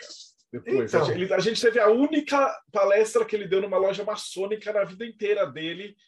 Foi, foi na, na, na Lester Crowley. Então, Porque quando eu tinha amigo dele. Cara, ele era muito ele era muito legal. Ele era muito, assim, na entrevista e tudo, ele, a, a, biblioteca dele era gigantesca, muito bem montada, com vários temas. E ele era um cara que sabia muito. É, eu acho que, claro, ele alimentou ali um personagem, né? De personagem, aliás, até rolou um negócio bem legal. Teve, um, teve uma passagem de ano que a gente foi chamado para um programa da, da Rede TV, a gente falou de Maria Madalena e tal. E, a, e eu tinha acabado de descobrir uma carta do apóstolo Tiago, que tinha sido escondida numa igreja copta, tinha acabado, tinha acabado de fazer a tradução, e nessa, nesse material, é, na verdade, tem uma carta de comunicação entre dois, dois abades, onde eles combinam de nunca revelar esse material, porque nesse material estava Tiago falando que Maria Madalena era a esposa declarada de Cristo não tinha dúvidas em relação a essa questão, né? E aí me chamaram e, eu, e a matéria ainda ia ser publicada, ela não tinha sido. Então eu, eu tinha meio que um inédito desse conteúdo. E me chamaram, chamaram um padre. E eu tava mega afiado, eu tinha acabado de escrever a revista, tinha, tava com todas as matérias assim na cabeça, né? Com todos os dados e tal. Eu quebrei um pau com o padre no ar. Eu chamei ele de mentiroso, assim, tipo, cara, ele quase me excomungou ao vivo, assim, né? Aí, quando terminou, eu falei assim, tudo, tudo. Eu, ele estava muito alterado, assim, né? Eu falei assim, padre, fica sossegado, isso aqui é só espetáculo. A gente está aqui jogando para a plateia. Eu achei que você não gostava de mim. Eu falei, não, não tenho nada contra o senhor, muito pelo contrário. A gente está aqui, eu estou trazendo porque faz parte do jogo, é TV. E TV tinha muito disso. A gente ele chamava a gente no, nos bastidores e falava assim: ah, bate naquele ali ia todo mundo em cima do cara. O cara não sabia de onde veio, porque era parte dessa, dessa história de, da, da audiência. É esse quebra-pau. Ficava um cara na Luciana Gimenez só no ouvido dela falando assim: ah, faz isso aqui lá, fala isso aqui. E quando a audiência subia, os caras mantinham você no ar, e você tinha que inventar o que você ia falar, até o Ibope começar a cair e eles poderem entrar no, no comercial. Tinha muito disso. Então, assim, a Seu Sentido também me trouxe essa vivência de TV. Eu tive essa oportunidade. E, claro, dentro disso, que nem se procurar. É, se lembra que a, a, ano passado, né, a galera estava mega preocupada com a questão da, de um tsunami chegar no Brasil, porque lá a Ilha de Palma tem aquela estrutura, tem uma estrutura tectônica ali que pode vir a ruir e que pronto, provocaria um maior tsunami do Atlântico ali, porque tem uma, um vulcão lá na Ilha de Palma, né? O aviso de que isso podia acontecer, eu dei em 2012. Fazia parte da história do Apocalipse Maia. Então, em 2012, a gente já estava avisando que a Ilha de Palma podia acontecer isso, e agora, tipo, 2021, rola essa história. Tipo, se eu fosse muito sacana, eu falava, ah, tá vendo? Eu, lá em 2012 a gente já estava prevendo o fim do mundo. Né? Mas não, deixa isso para os coach quânticos. e aí, você falou que ela tem começo, meio e fim, né? E aí, como é que foi o fim? O fim foi uma decisão que eu tomei. Porque, assim, eu percebi. Eu, em 2004, olha, olha só que legal. Em 2004, como eu, eu acompanhava números, né? E aí, em 2004, a Abril publicou um. No antigo Diário do Comércio, ela publicou um demonstrativo de lucros e perdas. E a gente tinha acesso a algumas informações confidenciais da DINAP na época. E aí eu cheguei à conclusão de que o mercado editorial ia à falência em, no máximo, uma década. O mercado editorial, pelo menos como a gente conhecia. Então, eu estou falando de 2004 e eu estava fazendo uma previsão para 2014. Né? Ele ainda sobreviveu mais uns pouquinhos anos. É. Até a banca de jornal virar venda de bagulho, né? Exatamente. A banca de jornal já era um grande problema porque a legislação no Brasil de banca de jornal é uma coisa maluca, né? Você sabe que, na verdade, banca de jornal é considerado um meio de sobrevivência eh, de, de última chance. Por quê? É, somente aposentados e mulheres viúvas podem ser donos de banca de jornal. Ai, que legal, eu não sabia disso. Por quê? Porque é considerado que é, é um único meio de sobrevivência que pode ter restado para essas pessoas. Cara, isso responde tantas, tantas dúvidas da minha vida, assim. Porque todo, toda banca de jornal é um velho doido. Está respondido. Essa foi a resposta de todos os iluminados. Esse é o segredo que eles não queriam que você soubesse. e, e, aí o que, que acontece? É, havia os donos de banca de jornal que não eram esses velhos, eram os caras com uma puta grana que lavavam muito dinheiro. De várias fontes, obviamente nenhuma delas muito legais, digamos assim, né? E todo mundo sabia, mas ninguém mexia nessa história. Aliás, tem uma história dentro da Abril envolvendo isso, mas não cabe entrar, porque senão, né, hoje, mas amanhã posso ter que responder por isso. Mas, é, um dia fora do ar eu conto essa história. O que, que você sabia? Que essa galera, que na verdade eram, eram os testas de ferro, eram aposentados. Era uma galera laranja. Tipo, os caras nem sabiam que era dono de banco de jornal. Então, esses caras eram dono, tinham os donos de redes de banca de jornal que, na verdade, contratavam esses laranjas para poderem ter aqueles pontos de venda. Né? Por quê? Banca de jornal não paga luz. Não paga eletricidade. Esse era um dos problemas. Colocar uma geladeira numa banca de jornal era um problema, porque a geladeira consome uma energia da porra. Esse cara não paga conta. Ele paga taxa. Não é? E a banca de jornal, você tinha. É, é, ela não paga, ela não paga o espaço físico. O espaço físico é dado pelo Estado. É uma concessão. Tipo, vai lá. Porque considera que o cara não tem como se sustentar. Vai cobrar alguma coisa dele? Não. Deixa ele lá cuidando da banca de jornal. E viúva também. Porque na época da lei, a gente não pode esquecer que mulheres sem marido eram consideradas pessoas de segunda linha, ninguém contratava. Então, ela ia lá e tinha direito a uma banca de jornal. Só que, obviamente, isso é o mundo da fantasia. No mundo real, as coisas não funcionavam assim. Mas isso levou que a banca de jornal é um grande limbo estrutural, fiscal e de várias coisas. Por quê? Quem que vai conferir que o cara da banca realmente vendeu ou não aquela quantidade que ele está falando que vendeu ou não, quando não tinha nenhum controle sobre o que ele vendeu ou não? Porque não tinha. Não é... Ah, mas ele não tem que prestar conta para a editora? O que, que ele fazia? Ele, ele, muitas vezes não prestava conta e falava assim: não, o material aqui choveu e estragou. Uhum. Eu joguei fora. Ele ficou com a grana. Ele ficou com a sua grana, porque você vai, você vai arcar com prejuízo. A, a, a, editor, a Dinap não vai te pagar. Destruiu.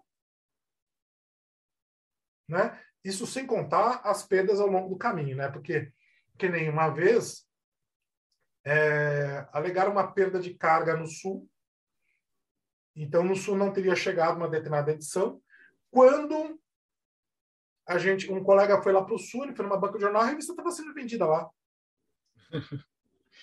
É que vocês tinham um material mais útil. O RPG era um negócio muito inútil, então quando destruía é porque destruía mesmo. E, e você contar, Rio de Janeiro, não sei se vocês sabem, Rio de Janeiro funciona na base da capatazia. A Rio de Janeiro, tem... um dia eu vou contar a história que eu tive quase ameaçar por fogo numa distribuidora do Rio de Janeiro. Pra, Exato. Pra recuperar os livros de lá, para carregar o caminhão e vir de madrugada para São Paulo, eu com o motorista de caminhão. Não, a, o Rio de Janeiro era, é, até hoje deve ser terra de ninguém. Cara, as nossas revistas, a gente esgotava a edição do Rio de Janeiro e não, muitas vezes não recebia um centavo. Tipo assim, gente, os caras falavam, a gente não recebeu. Tipo, entrou pro prejuízo essa porra. Cara, eu então, vou falar, naquela época acho que a gente era sortudo, cara. Outro dia eu tava escutando uma história lá na maçonaria do cara que ele bateu numa van dessas que fazem lotação e aí eles foram para a delegacia, ia fazer o registro. De repente o delegado falou: tá na minha hora. Fechou a delegacia, deixou a chave no cara da van. A chave da delegacia, o delegado deixou. Aí daqui a pouquinho chegou a milícia. E aí, bom, moral da história: sequestraram o cara, pediram grana para liberar o motorista. Então, ah, voltando para, assim, para o passado que eu fiz naquela época, então, assim, eu era completamente louco. Não, a gente era, era insano, cara. Era insano. E fazer, e fazer revista naquela época era muito legal, mas também era uma questão muito de paixão, né? Porque tinha horas que você tinha vontade, com essa questão de distribuição, distribuição, é questão de editora, de, de gráfica, tinha hora que você tinha vontade de tacar o foda-se, né? Mas só fechando aqui a questão que você perguntou de como a gente chegou no final. Aí chegou em 2000, chegou em 2014, então passamos um pouco né, ali do, do onde eu tinha previsto, mas eu já estava conversando com uma galera e a galera falou assim: olha, é, as edições não estão vendo. Eu comecei, eu entrei no, no, no, no, no eu tinha acesso ao sistema da Dinap, ao sistema da, de, de, de coisas, coloquei os meus dados ali, vi que aquilo não ia para frente, não, ia, não tinha salvação, ponto, né? Tinha acabado o mercado. Aí eu cheguei para o Elcio, para o Elcio de Carvalho, e falei assim: olha acabou, não vou não, tem para gente onde ir. Eu, eu, o meu conselho é a revista tem que acabar. Ela pode, a gente fecha um número, fecha uma edição, entrega e vai fazer outra coisa da vida, vai fazer quadrinhos, vai fazer livro, vai fazer qualquer outra coisa, porque não vai avançar isso aqui. Aí ele já, né? A essa altura do campeonato já tinha um, um capital ali de, de, de conhecimento, falando, então tá. Então a gente pegou, fez a última edição, a gente lançou uma edição sobre oráculos, inclusive a gente deu alguns oráculos na época, e acabou ali. A Espiritismo e Ciência ainda continuou até 2019, acho eu. Mas eu, eu não sei como é que tá. A, a, eu tive um episódio, eu tive dois episódios de censura da, da Federação Espírita de São Paulo em relação ao material da Espiritismo e Ciência, a, a seu sentido, nunca entrou na, na, federação. Isso é um fato. Eles odiavam a revista. Mas eu tive um, um episódio de censura bem complicado. Eu tive uma edição inteira devolvida porque tinha um anúncio de ufologia da Madras na época. E eles mandaram, simplesmente mandaram dizer assim: é assunto proibido. Ponto.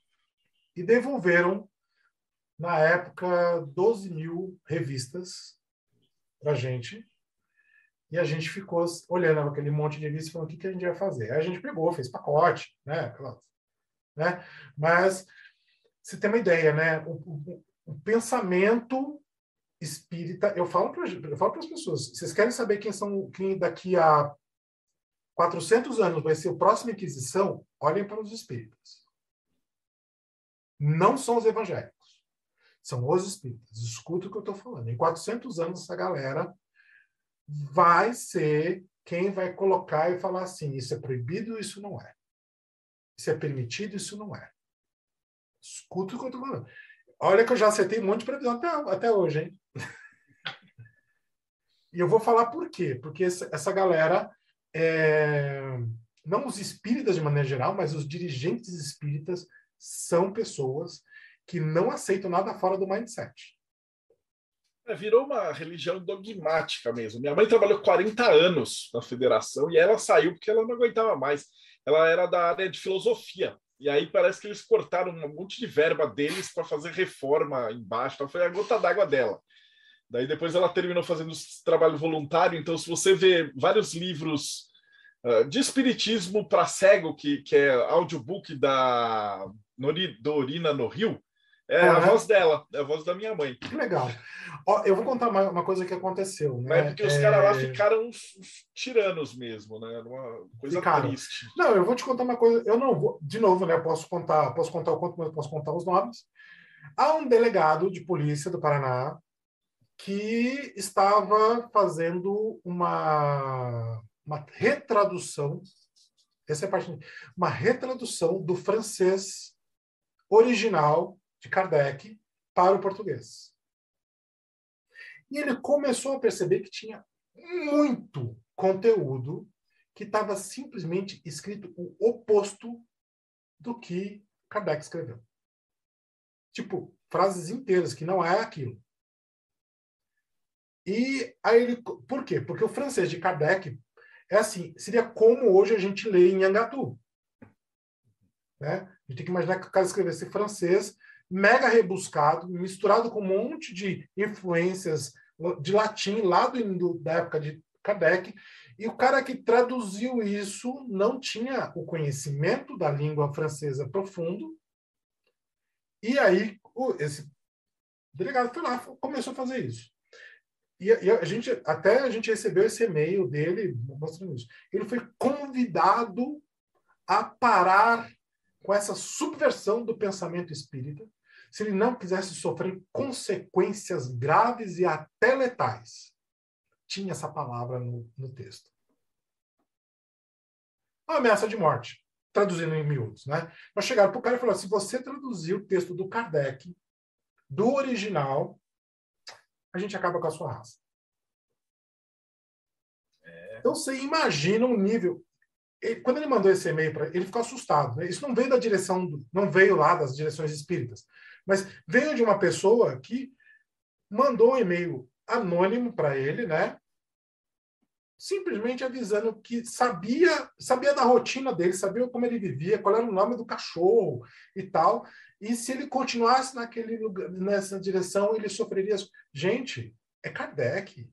É um documento histórico, é, tá, é domínio público.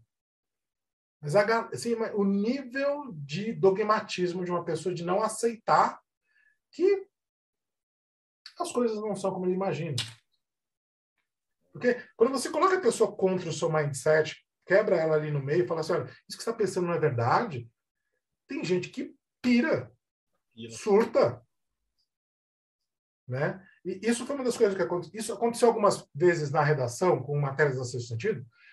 Aconteceu. Já recebi. Quando a gente estava no sexto sentido, a gente recebeu ameaça, um monte. A, gente, a, a, minha pasta de spam tinha menos propaganda e mais ameaça do que. Assim, tipo, 50% era ameaça. De tudo quanto é tipo. De, não era só os crentes, não. Tinha pai de santo. Tinha... Quando a gente fez uma matéria sobre orixás, a gente entrevistou o professor King na época, que era um cara que falava que você. Ele falava isso na época. Ele falava, você pode jogar búzios e não necessariamente ser um pai de santo. Você pode, é um oráculo, como qualquer outro, você pode aprender. A gente foi massacrado na época por conta dessa entrevista. E ele falava uma coisa também, ele falava assim, olha, um pai de santo na África é uma pessoa que fala pelo menos, pelo menos seis idiomas, bem. Ele tem que saber falar francês, ele tem que saber falar inglês, ele tem que saber falar a língua local dele e pelo menos mais uns dois, três dialetos, o banto e por aí vai fora. Ele, tem, ele é uma pessoa culta. Ele não é uma pessoa semi-analfabeta, ele é uma pessoa extremamente culta. Porque ele é o líder daquela comunidade. Ele é preparado durante não sei quantos anos, durante ele fala, acho que 16 anos ele é preparado. Não é um cara que vai deitar no ele, ele não como muitos na época, né? Ele não sabe nem falar direito português. Não, ele tem que saber, ele tem que ser hum, intelectual. Tem que saber de medicina, de ervas, de uma série de coisas. Quando a gente publicou essa matéria, Cara, assim, a gente foi. A gente recebeu, tipo, sem brincadeira nenhuma, a gente recebia cartas na época, né? As cartas eram muito divertidas. Foi o período que a gente mais recebeu cartas e ameaças nas cartas. A galera falando a que ia caixa lá, com a cabeça matar. do bode. É. Por quê? Porque a gente estava trazendo. E assim, a gente entrevistou outros pais de santo também ao longo de, ao longo de cento e tantas edições. A gente entrevistou um monte de gente. Entrevistou o Rubens Saraceni, entrevistou uma galera. Cada um trouxe a sua visão. Mas porque este cara trouxe uma visão que não era o senso comum do pai de santo, de terreiro no Brasil, tem gente que esp- espanou. Como assim? Esse cara, quem é ele? Quem ele pensa que é? É um pai de santo, tanto quanto todos os outros, meu Deus do céu. E Por que, que ele não pode falar? Por que, que você pode, eu posso te entrevistar? E eu fiz isso com todos. O cara manda, porque o que ele falou na verdade, eu falei, não tem problema. Eu entrevisto você. Dá a sua versão. Fala por que, que ele está errado. Sabe quantos aceitaram? Ninguém. né? Nenhum. Nenhum. Eu falava, eu te dou. Ele ganhou, na época, cinco páginas da revista. Ele falou, eu te dou seis. Fala por que, que não. Aponta onde está o erro dele. Não tem problema. Pode fazer. Eu te mando a entrevista, você devolve, a gente publica. Eu tô registro em cartório, isso foi o caso. Ninguém trouxe. Ninguém. Por quê? Tudo bem a opinião do cara. Se Alex Alprin concorda ou não, é uma outra história. Mas se eu não concordo com a pessoa, eu vou lá questionar. Eu, eu lembro que a gente fez. Essa história é boa. A gente teve uma época na seu sentido que a gente começou a publicar matérias a favor e contra. Que era bem legal. Então, tinha uma, um- um- uma página era a pessoa a favor de um tema e a página seguinte era a pessoa contra aquele tema. E logo que começou essa coisa de veganismo, começou a surgir vegano para tudo quanto era canto. Né? Todo mundo comia capim. Aliás, é- é- era divertido, né? Porque as pessoas me chamavam para. Eu não sou vegano, eu sou um carnívoro convicto. Eu gosto de, eu gosto de capim quando vira picanha. É, E a galera me levava para almoçar e, e todos me levavam em restaurante vegano. Até que um dia eu cheguei para um colega e falei assim: Você sabe que eu não sou vegano, né? Ele, como assim? Você é editor do seu sentido? Eu falei: Filho, uma coisa não tem nada a ver com a outra. Aí ele, para compensar, me levou no, no- no churrasco depois. Mas a- por que, que eu estou trazendo isso? A gente publicou uma. A gente foi atrás de uma pessoa, um, um- um vegano, né? E ele escreveu uma matéria legal sobre veganismo. E, putz, três páginas, ótimo, legal. Aí eu fui atrás de nutricionistas que falavam contra o veganismo. E aí eu, eu na época, né, o Google e tal, eu, eu liguei para uns três ou quatro e os caras, não, eu não dou entrevista, não, eu não falo, não posso, não tenho tempo. O que, que eu fiz? Eu entrei no Lattes, olha que legal, eu entrei no Lattes, encontrei as teses que nutricionistas defenderam contra o veganismo. Peguei o nome desses caras e fui atrás. Todos se recusaram a falar comigo. Só um falou. Ele, falou: não aceito ser entrevistado, mas eu vou te explicar uma coisa.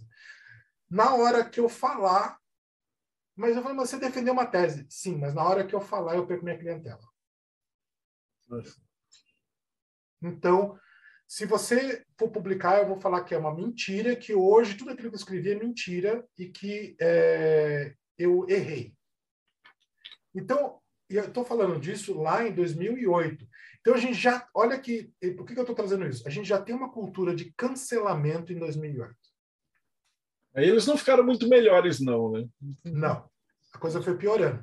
Então, você imagina, um cara que defendeu uma tese, foi lá perante uma banca, e eu peguei teses de, de pós e doutorado. Então, o cara desenvolveu estudo, desenvolveu uma pesquisa, provou que ele estava certo. E ele vai, se ele precisar, ele fala que ele estava errado só para não perder cliente, só para não perder dinheiro. Esse é o mundo que hoje a gente vê aí a galera falando, não, porque não tem nenhum estudo que diz que o veganismo faz mal. Sim, porque a galera que falava que fazia mal não vai defender. E isso a gente descobriu numa matéria do seu sentido. Essa, eu estou citando uma das histórias que aconteceram. Muitas vezes a gente foi entrevistar pessoas que falavam a favor e contra. A ayahuasca é um exemplo. Cara, assim, eu é, quando a gente foi falar de drogas enteógenas, a favor eu achei uma pancada. Contra, eu só achei um cara e ele só aceitou ser citado como fonte anônima. Mesma situação. Falou assim, eu não posso falar contra.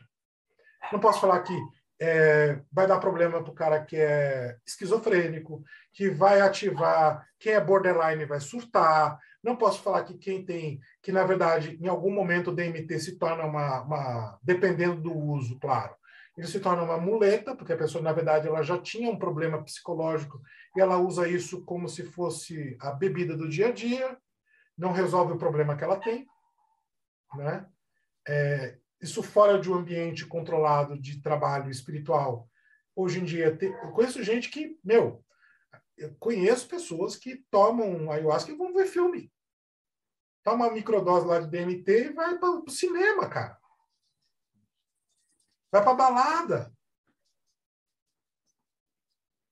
Sou contra as enteógenas? Não, eu não tenho na, absolutamente nada contra, mas eu acredito que tudo precisa ter um uso contextual. É a mesma coisa. É, eu, eu, tenho tido muito essa discussão porque eu estou terminando, eu sou formado em terapeuta tântrico, e o Tantra é muito ligado a essa questão da prostituição hoje em dia. Tem uma discussão muito forte em cima disso. E questões de abuso e por aí fora. É a mesma coisa. A pessoa chega para você, vai lá é, é, e compara. E, ela pega toda a teoria lá de desenvolvimento, yoga, tanto, e quer aplicar aquilo, sei lá, no coach quântico da vida. Não vai dar certo essa porra, mano. Óbvio que não. Você vai pegar um conhecimento e vai, vai transformar aquilo num, numa piada. Né? Me desculpem os quânticos de maneira geral, mas. Ah, não, é, não é... desculpo, não, cara. A gente, é, a, a, gente tem a oitava lei hermética aqui no meio. É, é, são sete, Hermes Trismegistus fez sete, Marcelo Deldebo fez a oitava. É, e a, oitava é a nona, né? A oitava é se tem quântico no meio é picareta. e a nona é se tem regular na maçonaria é porque não é. É porque não é. então, a questão é que assim, né, a galera pegou o termo quântico e usou até para criar, eh, na, na verdade, para criar queijo, né? É, eu, eu já vi um queijo quântico, eu estou zoando, mas eu já vi um cara vendendo um queijo quântico no Instagram, tá? É, então, o que, que acontece? Você tem essa, essa, essa deturpação de conhecimentos, né? Então, o que, que, essa, o que, que a gente percebeu? E por que, que eu cheguei nesse final da seu sentido lá também? Porque eu também percebi que, meu, como uma revista de informação, a gente tinha cumprido nossa, nossa meta. E dali por diante, eu não tinha força na internet para continuar influenciando e melhorando o meio. Não tinha. A revista não tinha. Ela não tinha se tornado um veículo de comunicação digital apesar de todas as minhas tentativas, a gente nunca evoluiu nisso. Então eu meio que larguei mão, virou tarde de ninguém. Eu falei, quem tiver afim que se vire, faça e por aí e toque, né? Então também tem isso, tem esse, eu, só fechando aquela questão do final, tem essa questão, né, de porque um dos motivos do final também foi um pouco o cansaço de você ver o processo para onde estava indo. É. Né? Essa essa coisa de hoje o cara faz um curso online, o cara, se torna maçom online. Não, hoje é, é uma questão, eu fico olhando, eu olho para trás, assim, nem há tanto tempo, vai, o, o, TDC é de 2007, 2008, acho que foi até 2010, talvez. A gente escrevia cinco, seis páginas para explicar cada coisa. Toda... E aí, depois de algum momento, as redes sociais deram uma degringolada, mas foi uma avalanche de esterco, assim, que hoje em dia é um negócio terrível. Você tem 15 segundos e uma dancinha do TikTok para explicar como é que funciona a maçonaria. Olha só que legal. Como é que... A galera. Não, gente. A galera explicando yoga, fazendo. Eu, eu olhei aquilo, eu olhei isso hoje, cara. Yoga de TikTok. Cara, quando eu olhei aquilo, eu falei, não, eu não tô, não, não tô vendo isso direito. O que, que a pessoa fez? Eu vi isso hoje. Ela vai explicar yoga. Ela tem uma musiquinha, ela fica fazendo assim, aí surge um textinho lá. Ah, não, porra. Mas eu acho que isso é em todas as áreas. Tinha o Talk, que era o mesmo lixo. Tem, a, tem o satanismo talk. Eu, eu entrevistei vários satanistas que estão possessos. Que o cara faz uma. O cara vestido de, sei lá, eu, gótico, malvadinho. E ele faz uma dancinha e aponta assim, Satã, não sei o que lá. E aí faz outra dancinha e fala, mano, não dá, não tá, dá, tá né? Não dá. Não, aí, aí uma, uma história que é boa, por exemplo, que a gente foi lá, eu fui lá entrevistei o coisas que acontecem na vida da gente mudam a vida da gente. Esse sentido mudou várias coisas na minha vida. Por exemplo, é, eu fui lá e entrevistei o Nishok. O Nishok é o cara ele, ele aprende hoje em dia ele estudou a teoria do Neo Tantra, que é uma abordagem do Osho, com o Ananda Prem, que até hoje é professor de, de, de Tantra, uma linha mais tradicional, mas também tem o Neo Tantra lá dentro. E ele tinha um espaço lá na Vila Madalena. Ele tinha um espaço na Vila Madalena, eu fui lá, eu, porque qual era, qual era a fama do Tantra na época? Era uma massagenzinha com final feliz. Essa era a lenda na época. Mas vamos entrevistar os caras, por que não? Vamos vender revista, cacete, né? Fomos, cheguei lá. Primeiro que não era isso. É, tinha toda uma abordagem realmente bioenergética, tinha uma, tem, tem uma visão corporal, é ligado com. Tem uma série de aspectos, eles não falam muito, mas hoje em dia já mais aceito.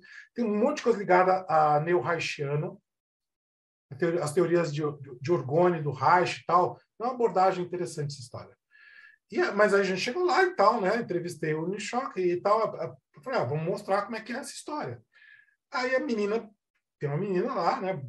Novinha, bonitinha e tal, tira a roupa, deita no chão e a pessoa vai lá e começa a fazer uma série de massagens. A gente tirou umas fotos e tal. Acho que eu, eu passei rindo dessa história acho que uns dois anos. Né? Todo mundo tirava, ah, você foi lá e tal, né? A gente ficava zoando isso.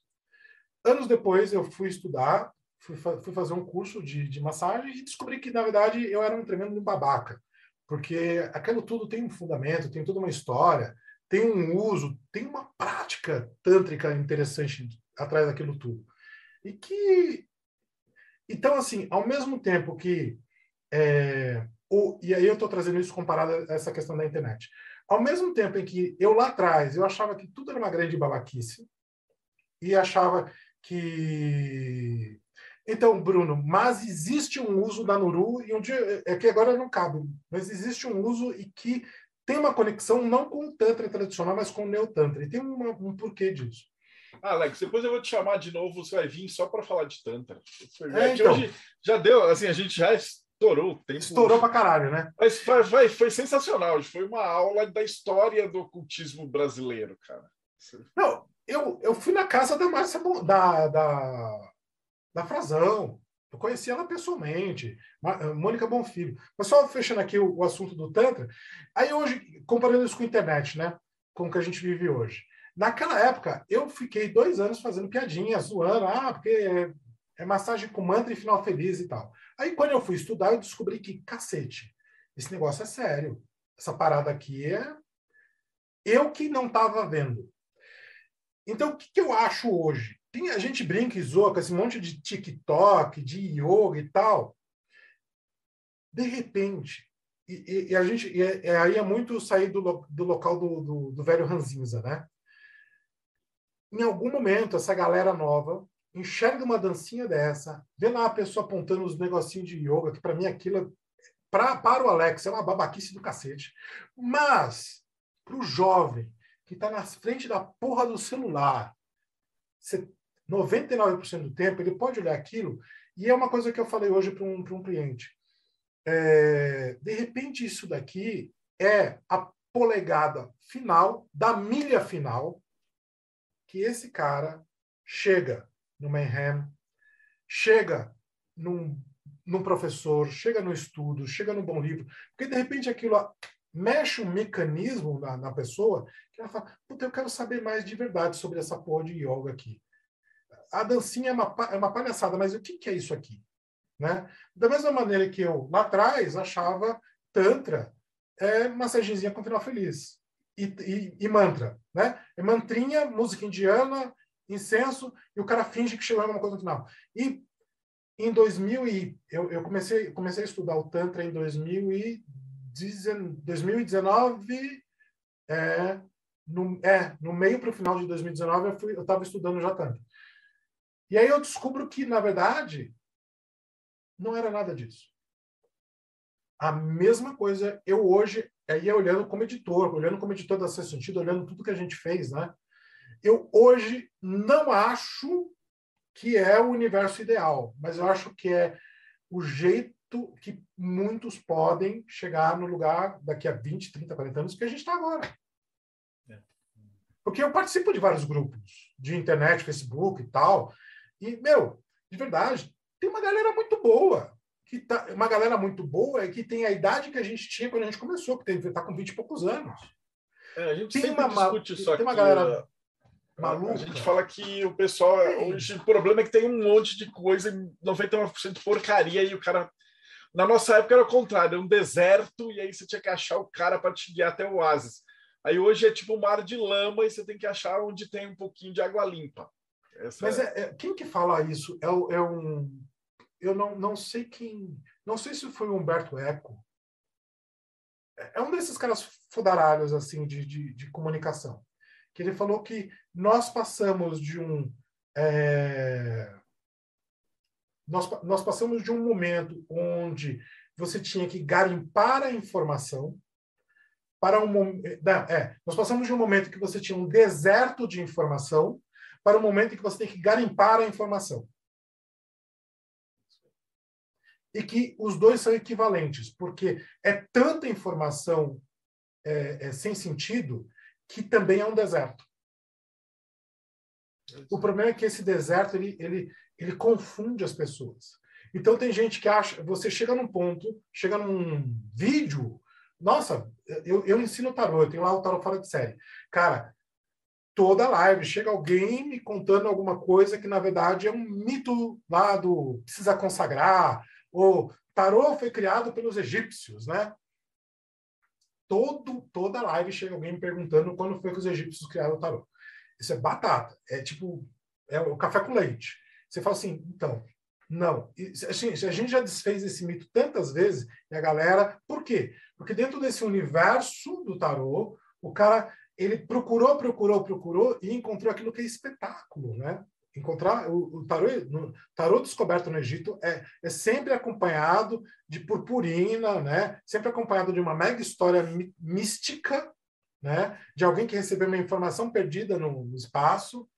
Então, é, é, mas ao mesmo tempo, se esse, esse cara que tem essa ideia chegou no, na minha live porque ele tem interesse de aprender tarô, ele vai esse cara chegou até ali por causa disso. Porque ele viu lá que o tarô foi criado pelos egípcios, ele se interessou pelo tema e chegou na minha live. E aí ali ele vai ter um cara falando: então, não, a história é essa, é essa, vê esse vídeo, lê esse livro. Então eu acho que no final das contas, apesar de tudo, a gente está vivendo um momento muito maravilhoso em termos de história, porque pela primeira vez esse conhecimento ele não está mais, é, ele está disperso, mas ele não está oculto. É diferente. Tá, assim, esse trabalho que você está fazendo com esse. E os textos da, da revista você não pretende colocar num blog? É, eu falo de blog, mas o blog já é coisa de dinossauro, né? Eu sou o é. único bobão que ainda tem. Eu, blog. na verdade, na eu verdade mesmo, eu tenho, uma, eu, eu tenho uma ideia que eu quero falar, aproveitar que a gente está aqui, né? Estamos tudo entre amigos. Eu, posso, eu tenho uma ideia de publicar, sim, mas é, são meus, né? então eu posso publicar da maneira que eu achar melhor. Eu queria, na verdade, republicá-los na forma de uma revista, mas a gente podia conversar com a Daemon, né?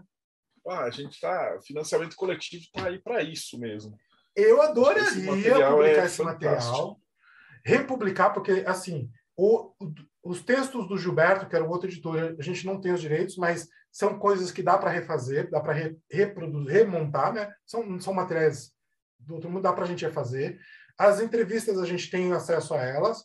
É, e os meus textos, que é boa parte da revista, eu tenho direito sobre todos. Uhum. Então, a gente podia conversar com a Daemon e republicar esse material. Eu mega toparia fazer um apanhado e a gente publicar por temas ou publicar por.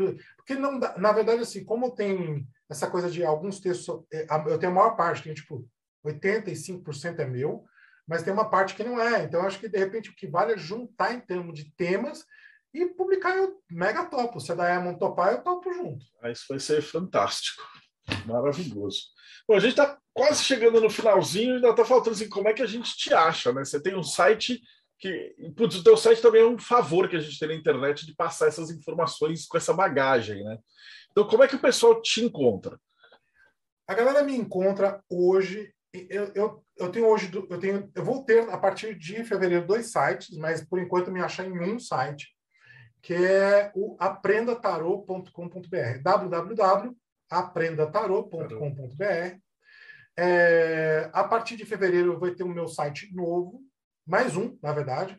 Por quê? Porque eu sou terapeuta tântrico formado. Então eu vou começar a atender terapeuticamente com Tantra e com psicoterapia a partir de fevereiro. Já tem agenda aberta, então quem quiser é só agendar. Uhum.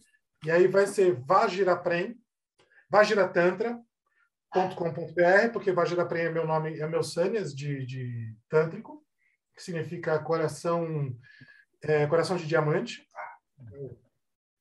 É o presente que eu ganhei ao me formar como terapeuta.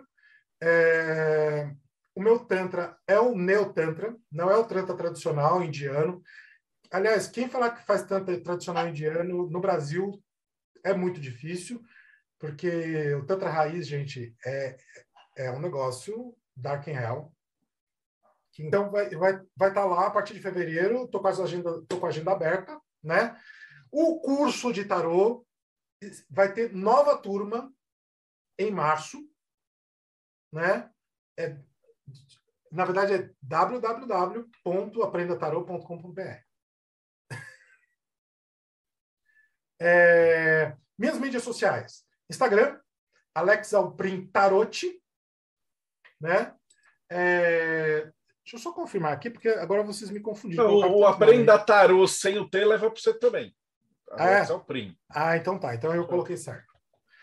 É, porque tinha uma, tinha uma questão lá com o GoDaddy, eu tinha comprado o endereço e não estava indo. Então eles já resolveram. É, e tem uma turma agora em março, não sei quando é que vai ser publicado esse material, mas tem uma turma em março e tem uma turma sempre a cada dois meses, é, a partir de março. Então, março, aí abril, maio, aí junho, julho, aí agosto, setembro e assim por diante. Então, a gente vai estar abrindo turmas a cada dois meses esse ano.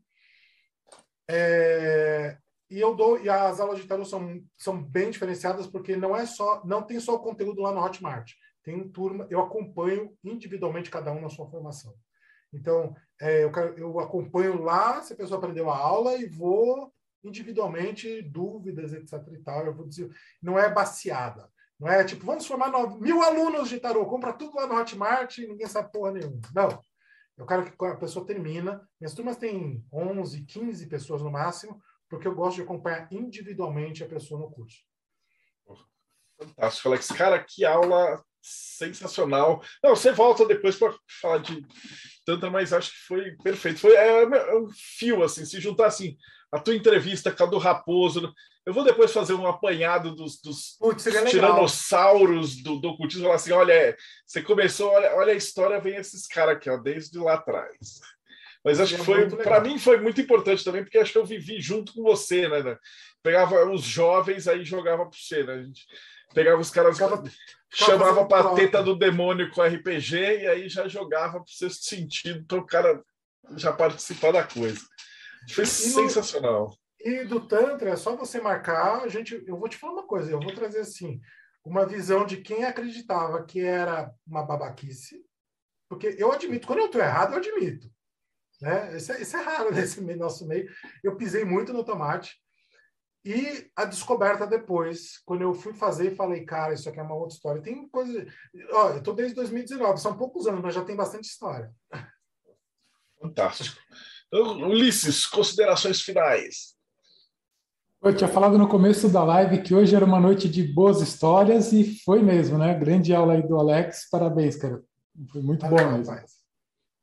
E grande Rodrigo Celso. No, aprendi demais, assim, ver o que, que aconteceu nos bastidores das revistas que a gente via. Nó, fantástico. É muito, isso aí. bom. Alex, Cara, o mercado, o mercado editorial brasileiro é, é, é uma história à parte, cara, do mundo, diria. Era uma selva de Oryx. Cara, e você que acompanhou a gente até agora, muito obrigado. Então não esquece, segue o canal. Ah, o pessoal estava pedindo assim, se você quiser participar do Mayhem, né? Porque essa entrevista ela fica fechada. Você está vendo isso no YouTube, mas a galera do Mayhem já está vendo isso aqui há dois meses, né? Então é, é www.catarse.me barra TDC. né? Era a teoria da conspiração. Mas é por causa dos malucos da teoria da conspiração de 2012, né? Com va- antivacina, terra plana, blá, blá, o Google ferrou nós. Mas aí lá no Catarse a gente tem a sigla, né? TDC. Mas aí você cai no Projeto Mayhem. Então, brigadão, Alex. Valeu, Rodrigo Ulisses, você que está com a gente. E a gente se vê aí no próximo Bate-Papo Mayhem.